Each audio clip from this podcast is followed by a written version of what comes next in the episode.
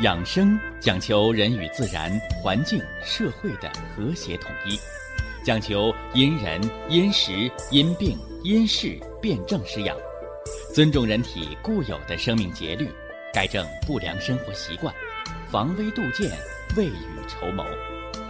让我们一起学习、感受、实践养生的大智慧，用智慧去把握健康，用身体去感悟健康。用心灵去感受健康的幸福和快乐。欢迎收听《我和健康有个约会》。下面有请徐老师讲解博弈文化的大智慧，让我们一同感受健康带给我们的快乐。好，下面有请徐老师。徐老师，您好。主持人好，听众朋友们。大家好，接着来给大家说情志养生。咱给大家说了四个方面，呃，实际上呢，不光这个冬天啊，一年四时啊，春夏秋冬啊，包括人这一生啊，想养生、想健康长寿，哎，咱们都要呢学学啊中医的养生的。这四个法则很简单啊，一叫起居有常，是吧？几点睡觉，几点起床，这叫起居。说这个几点起床，几点睡觉，和人的健康有那么大关系吗？睡觉为阴，起床为阳，所以啊，人的起居关乎到人一身的阴阳。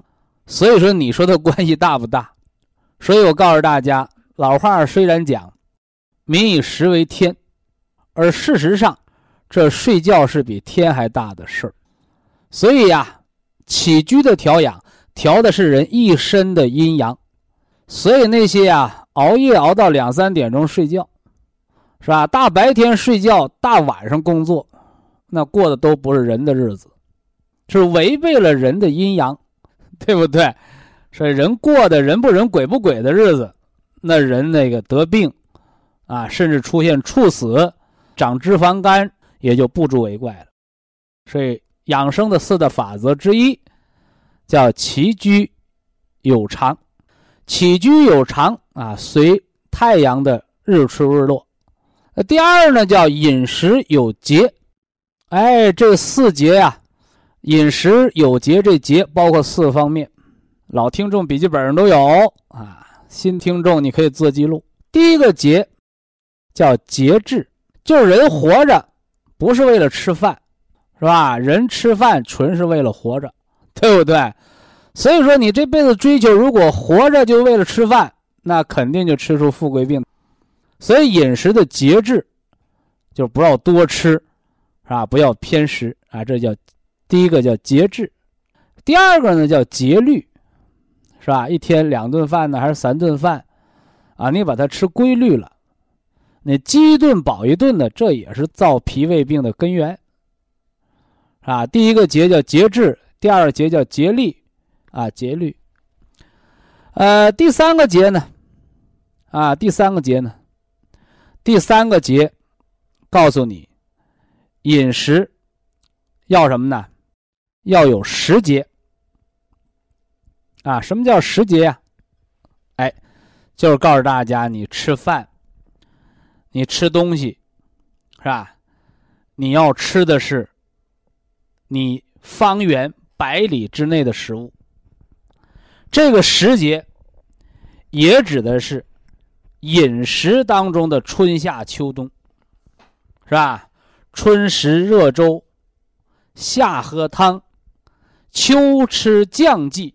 冬饮酒，这是一年。落实到一天呢，你早晨就甭吃大米干饭，啊，早晨喝粥啊，吃面条啊，吃面汤啊，哎，这是早晨是一天之春。哎，中午吃饭必须有汤，叫饭前一碗汤，老来不受伤。啊，那晚饭呢，得有下饭的咸菜，是不是啊？有酱菜、酱鸡的东西，是吧？哎，而且呢，晚餐要喝点酒。那老年人也是有点酒，啊，酒少饮，可以舒筋活血，啊，可以厚补胃肠，啊，你偏要喝成酒精肝儿，啊，你偏要喝出胃溃疡，那你是酒多糜烂胃肠，对不对？哎，这是饮食的什么呢？哎，第三个节，啊，第三个节。那么还有什么呢？还有第四个节，啊，就是洁净，啊，人吃的要干净，啊，要吃的要干净，啊，呃，这个干净呢，这就是不单是说你把它洗干净，是吧？有的有的人假干净，对吧？哎，假干净，是吧？喝水只喝矿泉水，是吧？那你将来你的胃肠就是一个过敏体质。是吧？吃什么东西我都得搁高压锅压完了消毒了，那你到肚子里边也没什么营养了，啊，所以这个洁净，啊，绝对不是杀菌，啊，是相对的干净，啊，你不是说吃的都是细菌跑肚拉稀，人他还有正常细菌，是吧？你人都如果只喝蒸馏水了，只喝纯净水，你的胃肠的免疫力也就没了，啊，因为毕竟啊，人是生活在有菌的环境。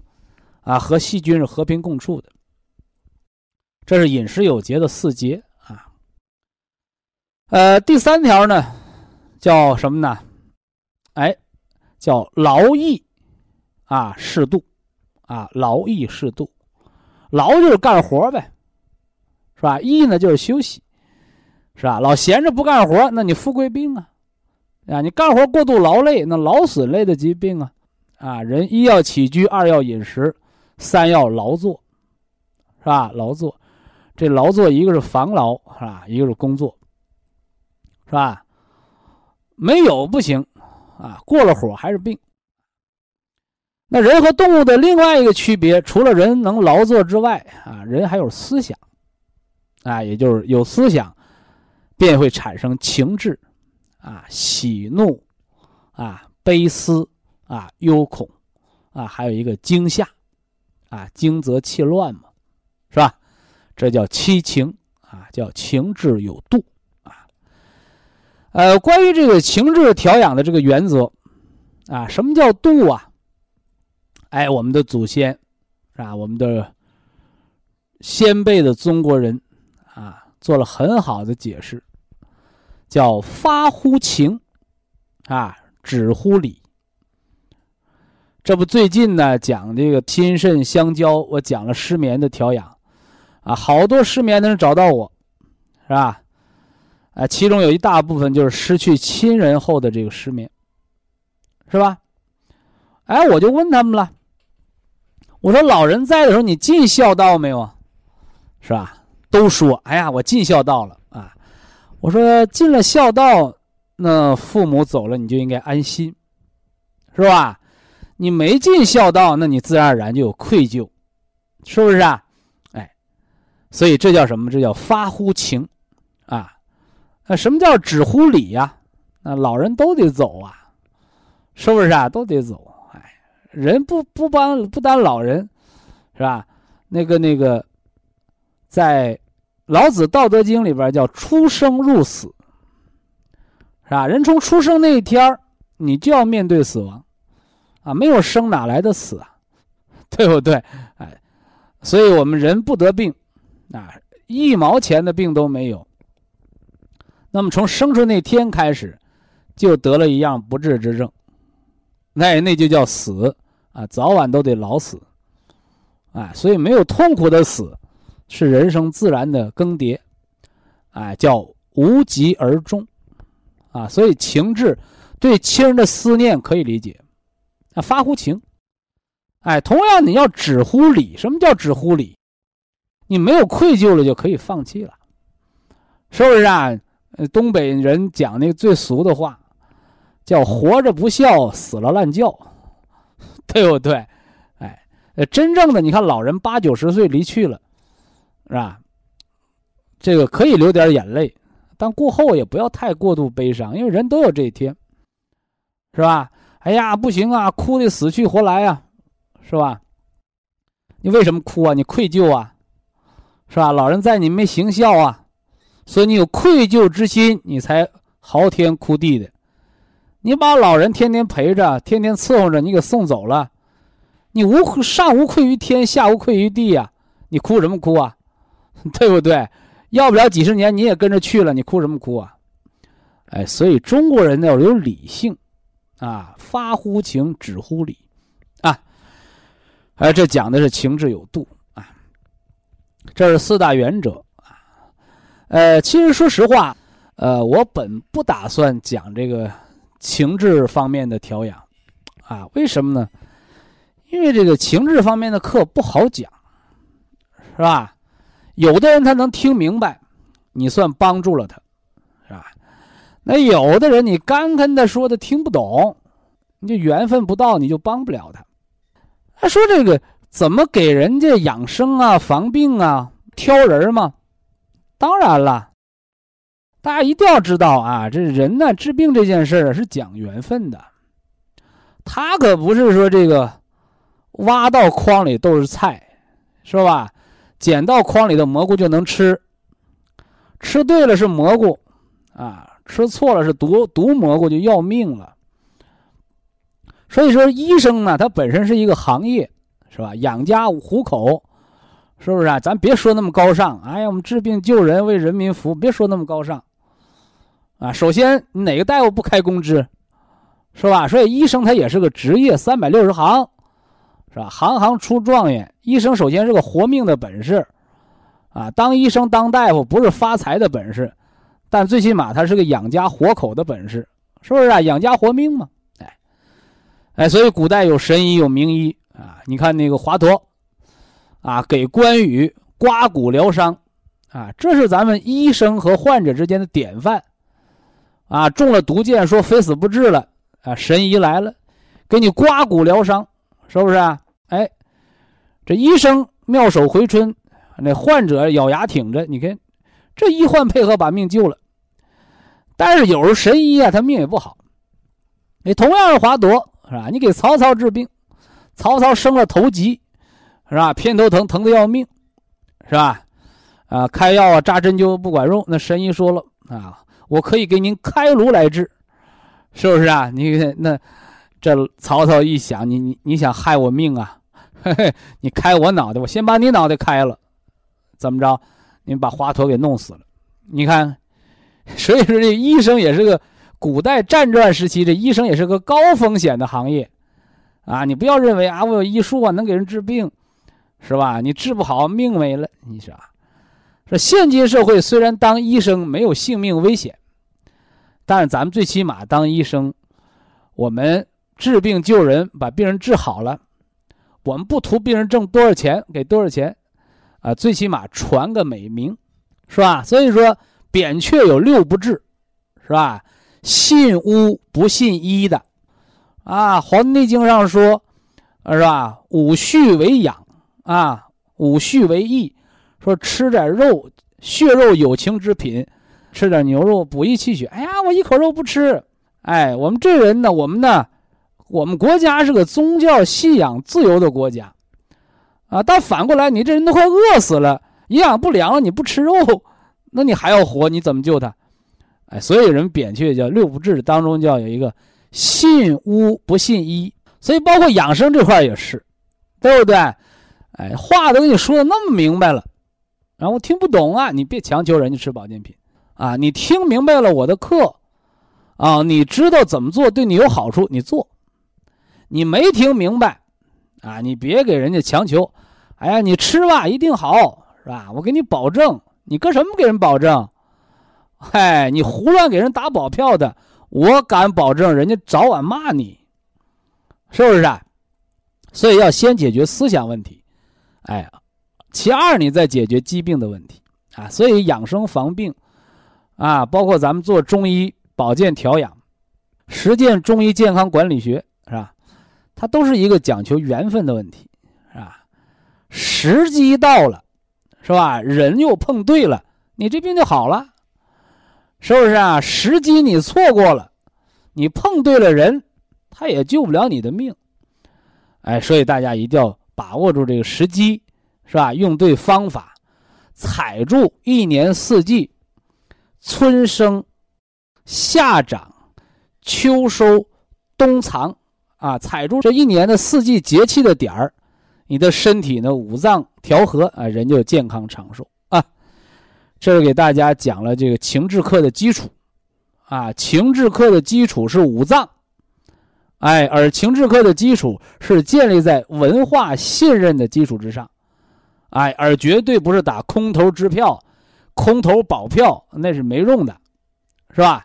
所以现在有人说，这个社会越来越有钱，啊，人就有信任危机，啊，其实更多的信任危机是源自于更多的欺骗。哎，所以我们互相都敞开心扉，说真话，说实话，别说大话，别说假话。那么已经迷失的诚信危机，哎，那就重新会建立起来真正的社会的诚信那，这么回事儿以下是广告时间。博一堂温馨提示：保健品只能起到保健作用，辅助调养；保健品不能代替药物，药物不能当做保健品长期误服。这个情志病啊，说实话啊，不好调，是吧？啊，有人呢老给我戴高帽，是吧？徐老师，我也信任你了。是吧啊，我知道你一定能把我们那孩子那个抑郁症，是吧？有那强迫症的，啊，甚至有的那个，啊，出现过癫狂的那后遗症都来找我，啊，我说我呀不保证能好，啊，咱说明白啊，呃，但是我能给你什么呢？恢复元气，啊，恢复这人的吃饭、睡觉、走路，啊，逐渐的恢复劳动能力，啊，这是我能做到的。等着你元气恢复了，你这个病人的自控能力才能恢复，是吧？因为人的情志是源自于五脏的。你看，你把这套基础课你给人说明白了，是吧？完了，人家是吃不吃你的保健品，人家是做不做你的导引术，人家心里有数，啊！你别上来就说啊，人家说。徐老师，我信你了，你就拍胸脯说：“你说我肯定能行，啊，你就花钱吧。”你这，这都是什么呢？这都叫萝卜快了不洗泥，是不是啊？就那些拍胸脯保证的人，啊，那都是说大话，是吧？不负责任的人，啊，啊，所以啊，咱们作为成年人，啊，已经不是二三十岁的小伙子了，是吧？你想胡说，年轻气盛，争个强的，是不是啊？哎，斗个仙的呢都行，哎，人到中年了，啊，咱们叫小心使得万年船，是吧？我宁可呀不让你用我这个保健品，是吧？我不能落这个埋怨，啊，所以中医健康管理，它不是适合天下所有人，啊，它适合的是懂中医文化、懂得中国传统文化养生科学的人。哎，你才是咱们的有缘之人，啊，所以我常讲，你听个半年，啊，听个三个月，啊，我才想起来吃保健品，我能理解，是吧？那些我听节目听了十几年的，是吧？我跟着保健七八年的，是吧？现在很少住院，很少吃药的，你这才是养生的一个常态，是不是啊？所以大家伙你记住啊，哎，这什么事儿？火的快，啊，这东西火了，是吧？我告诉你，哎，它这个消亡的也就快。所以养生这件事它不是赶时髦的事儿，是吧？你这个敲着锣打着鼓，是不是啊？铺天盖地有广告，你就火了。哎，过两年呢，哎，就丢人现眼了，是吧？因为啥呢？因为生活很平时，是不是啊？哎呀，考大学了，考状元了。啊，给你家这个这个敲锣打鼓送喜报，是吧？上大学怎么着了？开工资啊？啊，你大学毕业了找不着工作，你不还是个下岗吗？是不是？所以人要踏踏实实的过什么呢？过平常的日子，啊，过平常的日子，是吧？很多很多的英雄，很光荣，但是光荣了都牺牲在战场上了。啊，很多很多平凡的人很平凡，但他们依旧健康的活着，快乐着过着咱们小市民的生活，是不是啊？特别在这个和平年代啊，我们不是不呼唤英雄，啊，但是英雄让年轻人们去干，对吧？咱们都六十好几的老年朋友，八十多岁的，是不是啊？慢性病患者，你还逞什么英雄啊？是吧？还跟人去跑马拉松，是吧？那猝死就是血淋淋的教训，所以咱们就老实的在家的，壮壮大树，是不是啊？跪坐，是不是啊？这个这个站站桩，是吧？你就咱们做点导引术也就得了啊，别逞强，是不是啊？这个养生可不是说我拿个喇叭喊，啊，我一定要再活五百年，你说活五百年你就活五百年了。所以人不能说过头话，啊，所以在我这儿，那些八十岁的、九十岁的，是吧？你可能没学过医，但是在生命这个科学当中，你可谓专家，啊，所以我们这个四十多岁的啊，虽然我们是搞系统科班是不是啊？医疗出身的，呃，但是，哎，我们在养生这块小学生，是吧？小学生。哎，我们都是站在巨人的肩膀上啊，给你解读一下《黄帝内经》，给你捣鼓捣鼓《伤寒论》，是不是啊？说说《易经》的养生文化，说说《道德经》里的智慧，是吧？也就是说书人，是不是啊？哎，是借古人的智慧跟大家多聊天是不是啊？哎，最后啊，就说名师出高徒，啊？有几个有名的师傅能培养出好的徒弟来？孔老夫子厉害吧，是吧？弟子三千，贤人七十二，成名立万是几个？那么几个呗，是吧？所以不是名师出高徒，是奥运会的冠军把他的师傅成就了，捧上天了，啊！回过头来呢，这个奥运会冠军的师傅收了好多好多徒弟，几百、上千、上万，再也没出过冠军。哎，所以呀，都是徒弟。长了师傅的脸，哎，所以叫师傅领进门，修仙在个人，啊，所以咱们开办这样的大型生活健康服务类的节目，是吧？我还恬不知耻，我我还当老师了啊！大家都称我徐老师，啊，我是个小学生啊，而我这个所谓的老师，是吧？我教你养生文化了。最后不是这个老师多有名，不是这个老师有多大能耐，八十八岁的给我打电话，九十多岁给我打电话，跟着咱养生五年的、十年的，我告诉大家，是吧？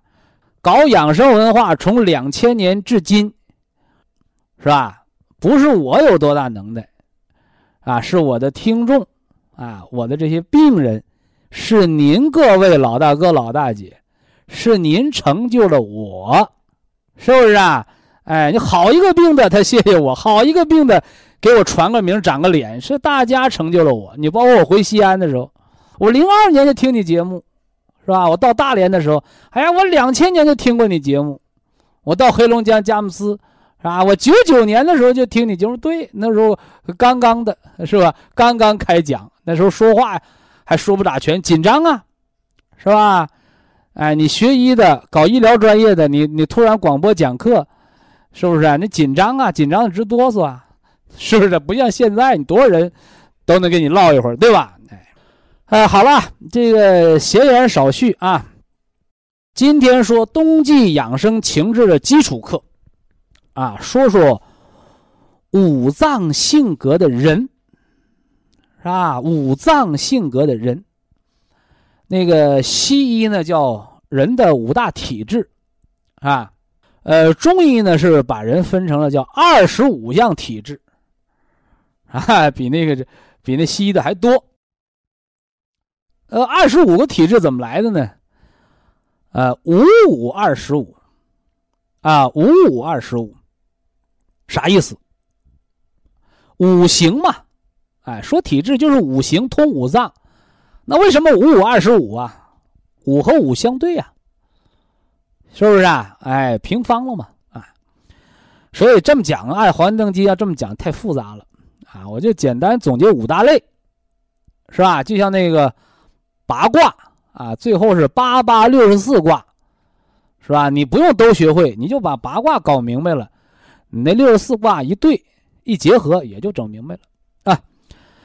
呃，说说这个人生的这个五脏五行的情绪体质啊，情绪体质，呃，怎么讲啊？大家可以拿笔来写啊。说这第一种性格啊，第一种性格啊，叫心性性格。哎，或者我们叫火性的性格，是吧？呃，中国最有代表性的人物，火性性格的，是吧？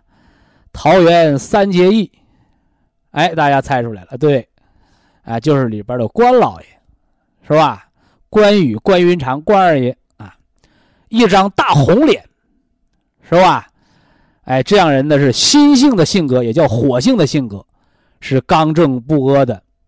有一说一，有二说二，不藏着不掖着，是不是啊？哎，不会阿谀奉迎，是吧？这是直爽的心性的性格的人，哎，这是红脸儿是吧？那么第二种这个性格啊，是什么脸儿啊？是白脸儿啊，白脸儿是吧？这白脸儿的性格是谁呀？你说曹操嘛，是不是？你看京剧大白脸的曹操，是吧？宁可我负天下人，是吧？不可天下人负我，啊！睡觉梦中把卫士都给杀了，是吧？那哪做梦啊？那就是说胡话，是吧？就以为是刺客，结果杀错人了，假装做梦回去接着睡，是吧？啊！特别这些年我们听那个百家讲坛，是吧？这曹操这大白脸啊，叫枭雄。啊，什么叫枭雄？这人有能耐，啊，但算不得英雄。为啥呢？啊，能奸使坏，啊，能奸使坏。所以中国人自古道叫小白脸儿没有好心眼儿，听过这话吧？是吧？小白脸是文弱书生，那大白脸是大奸大恶之人，所以叫枭雄。啊，这人又坏又厉害，这了不得，是不是？哎，这是大白脸的曹操，他叫费性的性格，啊，这人怎么着，啊，能思虑，是吧？有魄力，是吧？人呐，心狠手辣，啊，这都是白脸的性格啊。三国里边白脸还一个，啊，但他那个白脸呢，没曹操狠啊，但也不亚于曹操的能耐，是吧？就咱们大家说的刘皇叔。是吧刘皇叔刘备啊，天天哭咧咧，是吧？那刘备摔孩子，收买人心，是吧？你看，你你说你如果单给大家讲这五脏性格，让大家照本写照本对，你很难。哎，所以说你看中国这四大名著是吧？你看这里边这些小说，你看这个艺术源自于生活呀，是吧？这《三国演义》它为什么能成为名著？你他把人物性格刻画的那简直栩栩如生。所以说，你看现在好多这个中医养生的就给大家讲，说这个说说这个什么呢？哎，说说这个这个三国当中的养生文化，是吧？你看刘备最后死于什么呢？哎，死于忧伤，不是肺结核就是哮喘，是不是啊？过度悲伤嘛，伤肺了。他是个肺性体质人，他又悲伤了吧？肺伤了。哎，这是肺性体质的人啊。咱们接着说啊，黑黑黑色的。黑色的说包公啊，是吧？所以大黑脸的，啊，那是肾性体质的人啊，这样的人坚强，啊，这样的人坚强，是吧？肾主人的志向，啊，肾主人的志向，啊，所以这个黑性的人，这个这个什么呢？肾性性格的人往往是有志向的，啊，也了不得啊，而且这样的人能吃苦耐劳，哎，回过头来又说了。淹死会水的，打死犟嘴的。你肾性体格的人坚强，他往往也就死在坚强上，啊，劳累过度，啊，劳累过度，哎，所以坚强的人最后就是因为坚强而折了，啊，肾衰竭了，是吧？过度劳累，心脏猝死了，你就这么回事啊，就像那个大象因为象牙被屠杀一个道理。那还有一种脸色是青色的脸，啊，女人一痛经脸去青，眼眶子青也特也也是什么呢？熬夜啊，这是干性体质的人，是吧？那典型的人谁呀？啊，张飞。那张飞不是花脸吗？啊，花脸是画的青的啊。还有一个程咬金，是吧？那小说里说叫大蓝脸蛋子。什么叫蓝呢？蓝就是青绿。啊，青出于蓝而胜于蓝，所以蓝色就是青，就是绿色。哎，这是干性体质的人啊，脾气暴躁，性如烈火，是不是啊？动不动就要杀人，就要瞪眼睛。什么李逵、张飞，是不是啊？再加这个程咬金，是吧？这都是什么呢？性格暴烈的人啊。这五个体质说完了，再说一个脾性啊，脾性体质的人黄脸。啊，这是得抑郁症的脸，黄为贫血，啊，中医说的黄症就是贫血症，哎，这样人得抑郁症的人，是吧？小肚鸡肠的人，啊，老工于心计、工于算计的人，啊，最后怎么着？反误了卿卿性命，是吧？谁啊？古书上说那个周瑜小白脸，其实周瑜就死于抑郁症，是吧？妒忌心太强了，哎。所以说，你像脾性体质的人有学问，但小心眼儿，是吧？有学问、小心眼的人，你就抑郁症。所以，抑郁症是文化人得的病，哎，不是那个大老粗人得的病。以下是广告时间。博一堂温馨提示：保健品只能起到保健作用，辅助调养；保健品不能代替药物，药物不能当做保健品长期误服。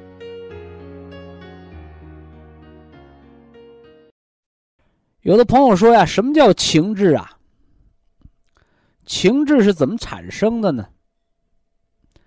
哎，我们中医说，人有三宝：精、气、神。你看，中医给人治病，他不光治你身体上的零件他还治你这个零件的正常运转的功能。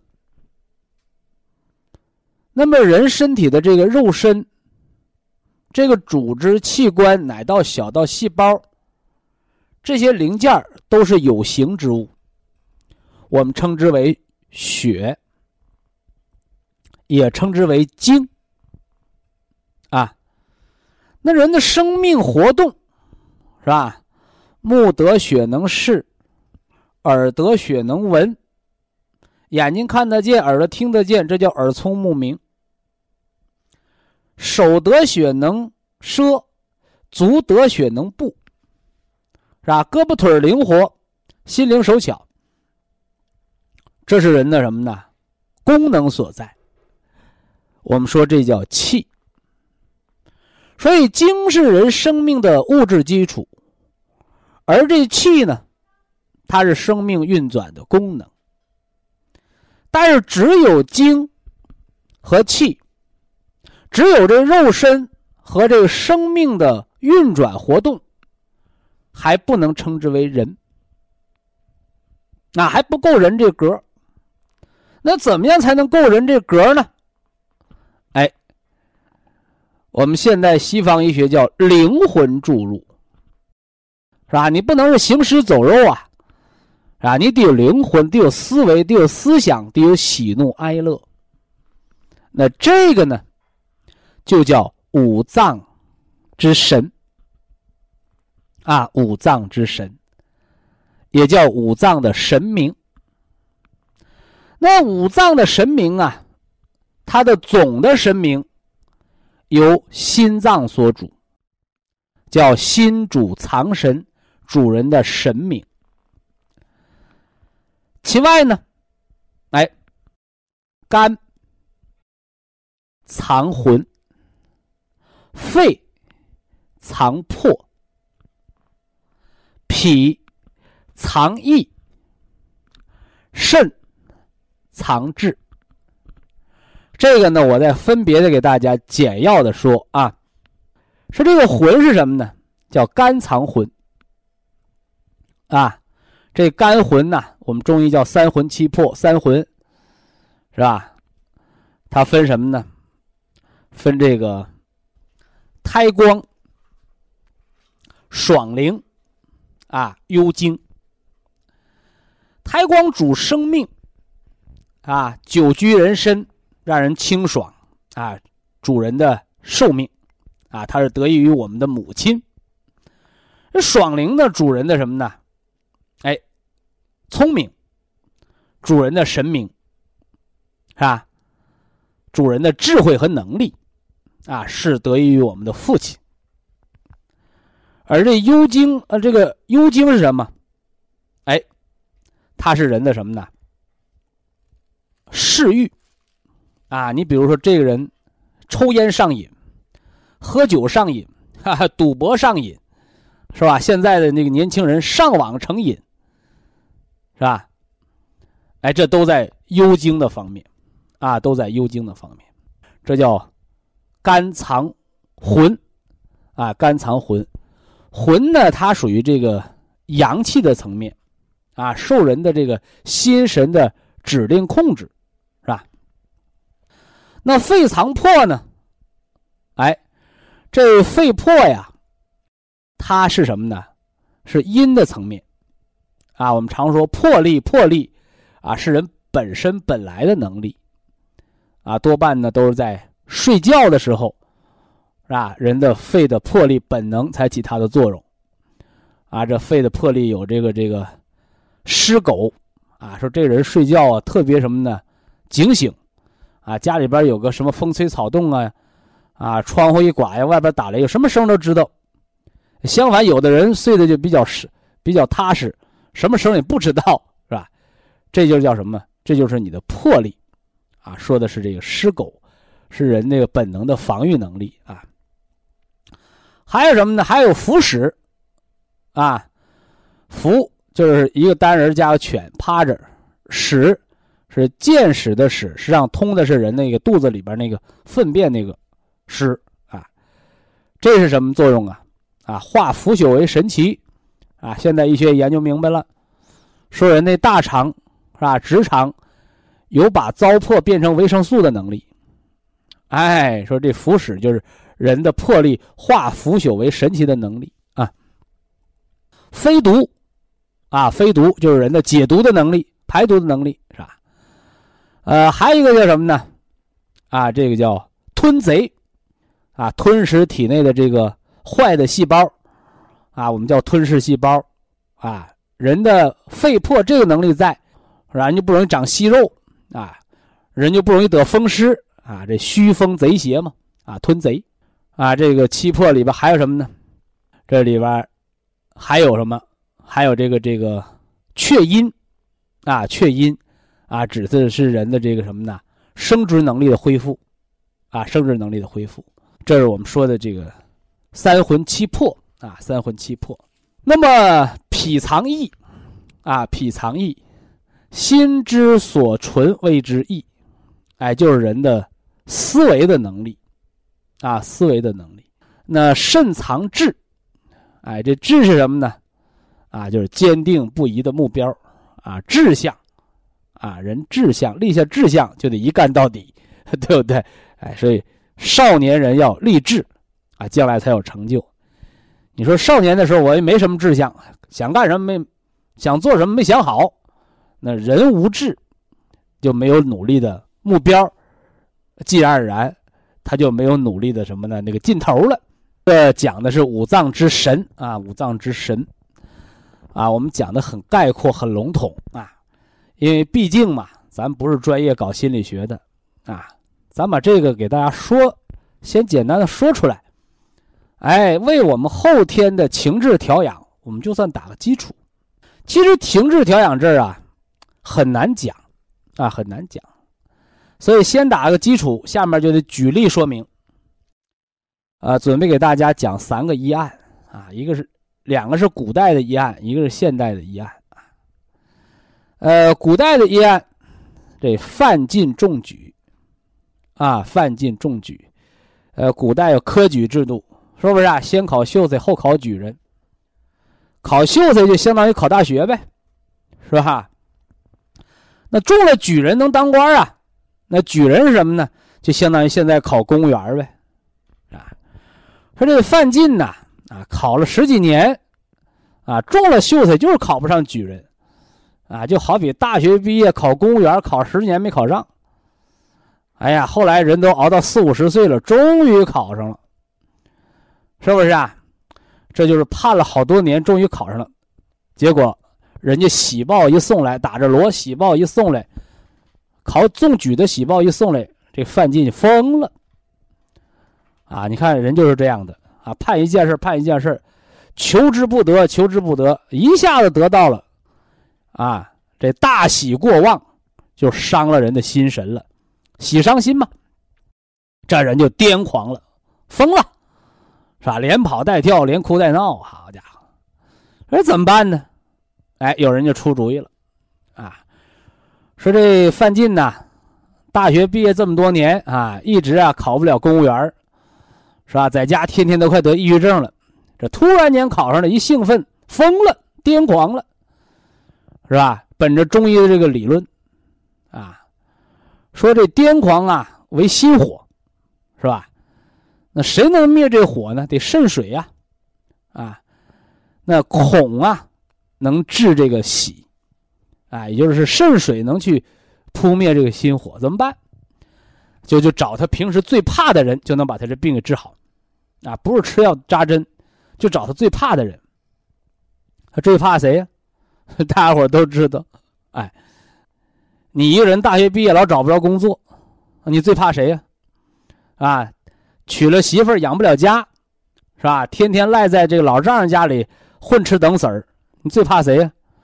啊，吃谁的饭，是吧？他嘴就软呗。他最怕他的老丈人，啊，岳父老泰山。那有人把老头喊来了，老头过来。说啪啪俩大嘴巴子，当时，是吧？刚才还一会儿哭一会儿笑，一会儿蹦一会儿跳，一会儿上房，这癫狂的这个范进疯了，这个范进好了。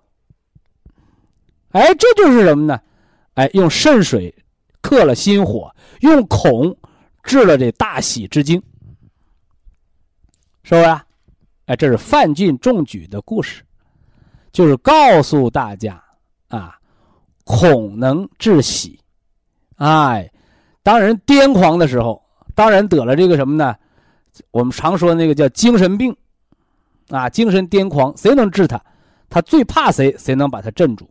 能把这病救过来？啊，这是一个古代的医案，呃，还有一个医案，啊，还有一个医案，是吧？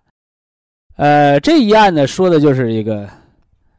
神医扁鹊，啊，哎，给人呢什么呢？哎，治淤血病，啊，说有一个这个员外，啊，这大老爷得病了，什么病啊？啊，不思饮食，啊，不思饮食，啊，请了好多医生也治不好，哎，把扁鹊请来了。扁鹊呀，望闻问切以后，哦，一看这人明白了。啊，给开了几副药，啊，这说这药你必须到我那儿抓，啊，价格奇贵，啊，你看，你治病以前也找过大夫啊，原来一副药啊，可能几文钱，十几文钱，好家伙，扁鹊这儿要的什么呢？啊，一副药十两银子，是吧？那么过两天求第二副药，第二副药二十两银子，是吧？啊，第三副药一百两银子，啊，这个员外呢，刚吃这药也不好，啊，而且这药特别贵，啊，和原来的大夫开的也差不多。这员外就天天在家呀，啊，除了病不好之外，天天在家呀，这个跺着脚蹦高的骂扁鹊，啊，说什么扁鹊，什么神医，哈哈，我看就是个骗钱的大夫。是吧？病没看一会儿，开这么多药，啊，比别人的药还贵啊，吃着也难吃。我这病也不好，蹦高骂。哎，又过了三天，是吧？哎，又差人把扁鹊请来了，还是开那副药，而且药价还贵了。哎，这家伙把这个员外就气坏了，是吧？啊，甚至气的什么呢？口吐鲜血，哈哈，口吐鲜血。啊，气得晕厥过去了。哎呀，这一家人可就害了怕了。说这治病没治好，啊，好在神医在这儿啊，结果给我们老爷气怎么的？气得喷血，啊，假死过去，啊，这人就过来，啊，又掐人中啊，又抹前胸捶后背的，又喝点温水，哎，这人醒过来了。这人醒过来之后怎么的？顿觉呀，神清气爽，是吧？哎，平时也胸闷呐，现在把血吐出去了，哎，神清气爽，哎，不还饿了？哎，这这这还饿了，哎，突然间就想起来，哎，这扁这这骗我那大夫哪儿去了？给我都气晕倒了，气吐血那大夫呢？哎，扁鹊在旁边呢，哎，这老爷就问那大夫：“你怎么骗我钱呢？”哎，扁鹊说：“骗你什么钱了？”啊！你开了那么多药，我病没好，还把我气吐血了，说你这不好了吗？对不对？哎，哎，这大老爷，啊，拍拍胳膊，拍拍腿儿，啊，摸摸肚子，揉揉胸，哟，是啊，我也饿了，哎，这气也不憋了，耳耳也不聋，眼也不花，好了。这什么道理啊？啊，说有时候啊，治病不见得用药，啊，你说这像相声里边演的怎么着？这气人还能治病啊？这难道是气功吗？嘿，这不是气功啊！这老爷其实得的什么病呢？叫思伤脾，啊，思结伤了脾，脾气郁结而九窍不通，不思饮食。说什么才能治脾呀？啊，脾而思虑，谁来治他呀？哎，肝木克脾土，哎，让他调打，啊，怎么调打？让他生气。这大老爷谁能惹他生气？是不是？呃，家里除了这个夫人就是婆子，下面就是佣人，谁能惹他生气？原来呢，看病的大夫都是给他吃一些补肝的药，你肝补肝，这个没惹他生气，火力不够啊，是不是啊？好不了病。哎，结果碰上扁鹊这样的大夫，好家伙，是吧？我就给你什么呢？光让你掏药费，给你开那不值钱的药，是不是啊？哎，惹的人什么呢？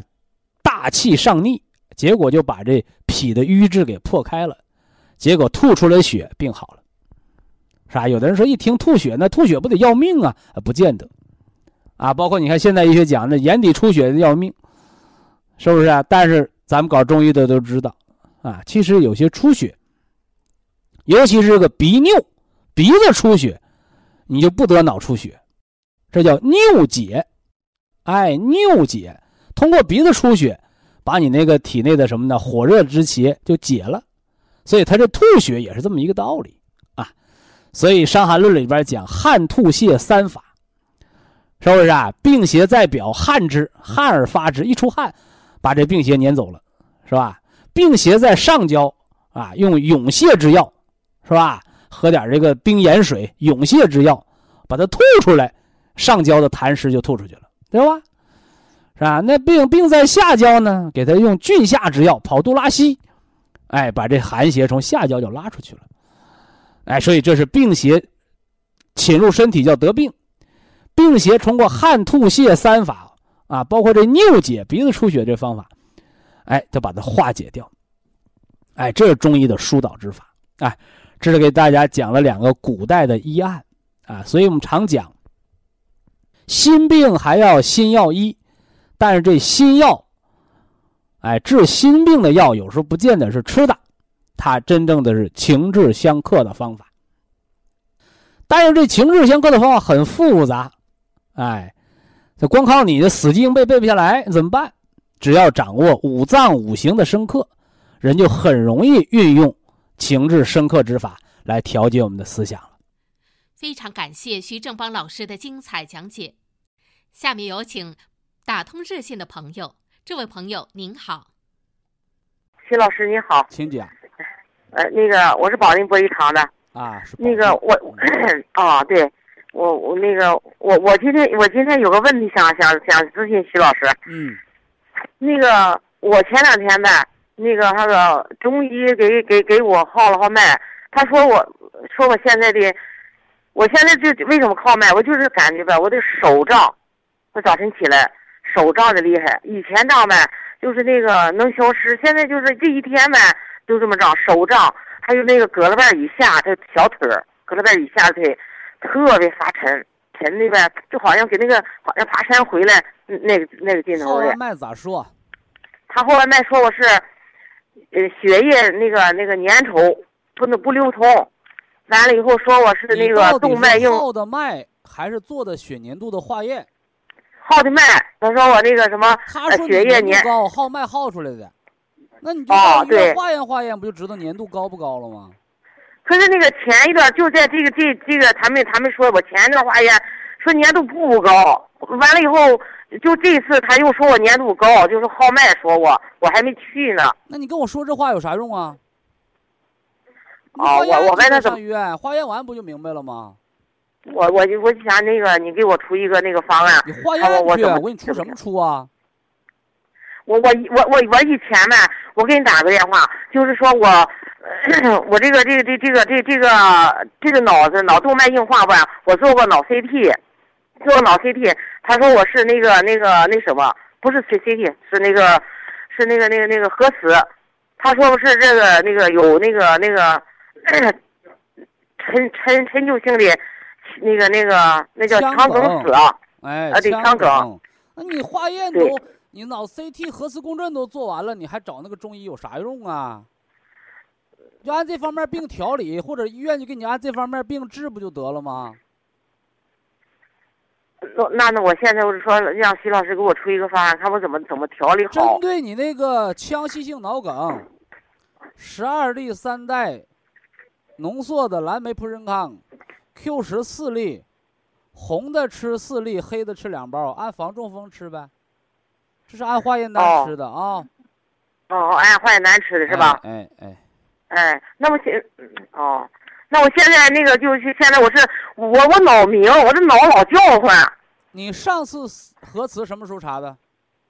呃，是那个呃去年的，去年的几月份？去年的六七七七八月份吧。再查一次。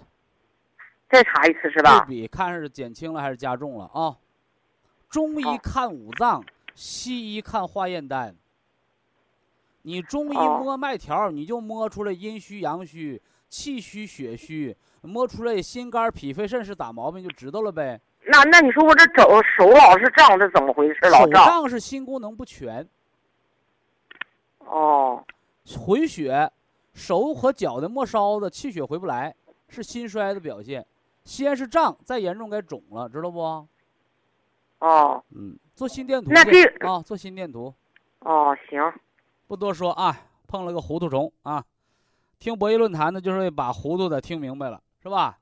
哎，看病得会看，啊，得会看，得知道病怎么来的，怎么得的，是吧？改错，是吧？哎，或者什么呢？哎，这个吃药啊，或者呢吃保健品，但同样吃药吃保健品，你也看说明，是吧？看明白了吃。别胡了八嘟的吃啊！祝您健康，有请下一位听友。您好，您好，哎，你好，徐老师，请讲。哎，我是保定的，今年五十岁。哦。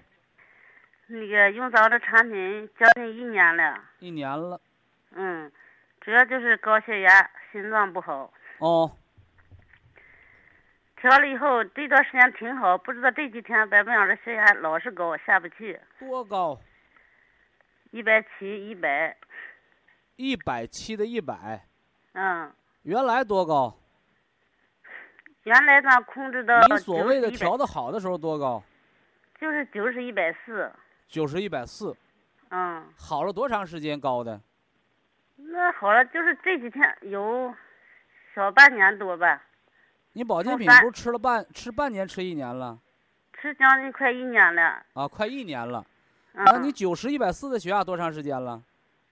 九十一百四有七八个月吧。七八个月了。嗯。是不吃降压药的九十一百四。吃还也吃着哩，吃着咱的安泰，还加着一片降压一片。安泰不叫降压药，叫保健品。嗯，那我也用的。你医院开的那叫降压药。嗯，那也用着哩。用几粒儿？就是一粒儿啊，才一粒儿。嗯。呃，去医院做个心电图。做了。完完了，给颈椎拍个片子，这两条查完了就知道为什么血压下不来了。哦哦哦，心电图是做了，它是二尖瓣二尖瓣反流，完了是，它是左室功能减退。这是一条了吧？嗯，哎，颈椎的颈椎的 X 光片呢？那个没做过。晃脖子头晕不？好，这几天好像有点头晕，这是高血压，这有七八年了。高血压的头晕是你不动换它就晕，嗯嗯。颈椎病的头晕是晃脑袋晕，整明白没？嗯嗯嗯嗯，明白。哎，你那个低压一百，那叫心衰了。嗯嗯嗯。心脏肯定不好了啊。心脏 Q 十四粒儿，铁皮石斛四粒儿。嗯，这是管你的低压一百的啊。嗯嗯嗯。高压一百七，问题不大。不大。哎，超过一百六叫高血压。你心脏好，血压高了，没什么了不得的。不能劳累，卧床静养呗。嗯嗯。完了，黑的吃两包。黑黑的吃两包。黑的吃两包。嗯红景天，刚才说那铁皮石斛红景天四粒，Q 十四粒啊。嗯嗯嗯。你这阵血压低压在一百往上的时候，你把那个普参康吃十二粒。吃十二粒。你什么时候低压回到九十五了，回到九十左右了，你再给它减回九粒。嗯嗯。因为你这个血压高压一百六七中不了风。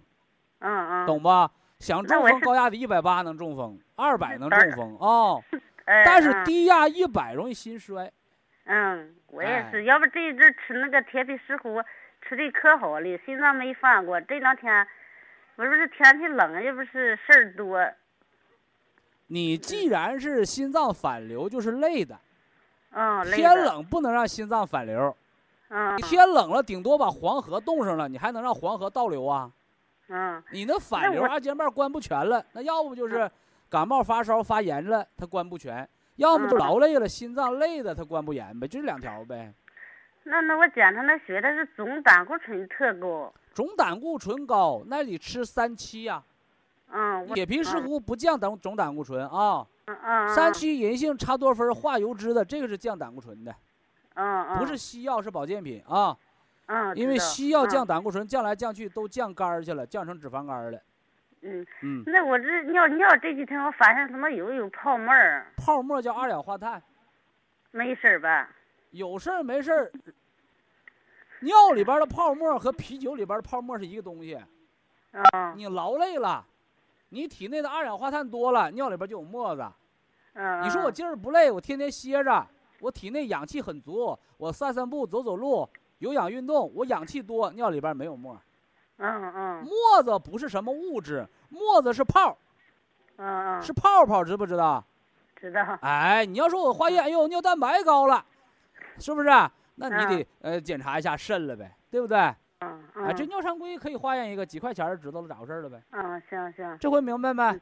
明白了。重点调那个心功能不全是心脏的事儿啊。嗯嗯。哎，成了。嗯。哎。啊，祝您健康啊。好，非常感谢徐正邦老师，我们明天同一时间再会。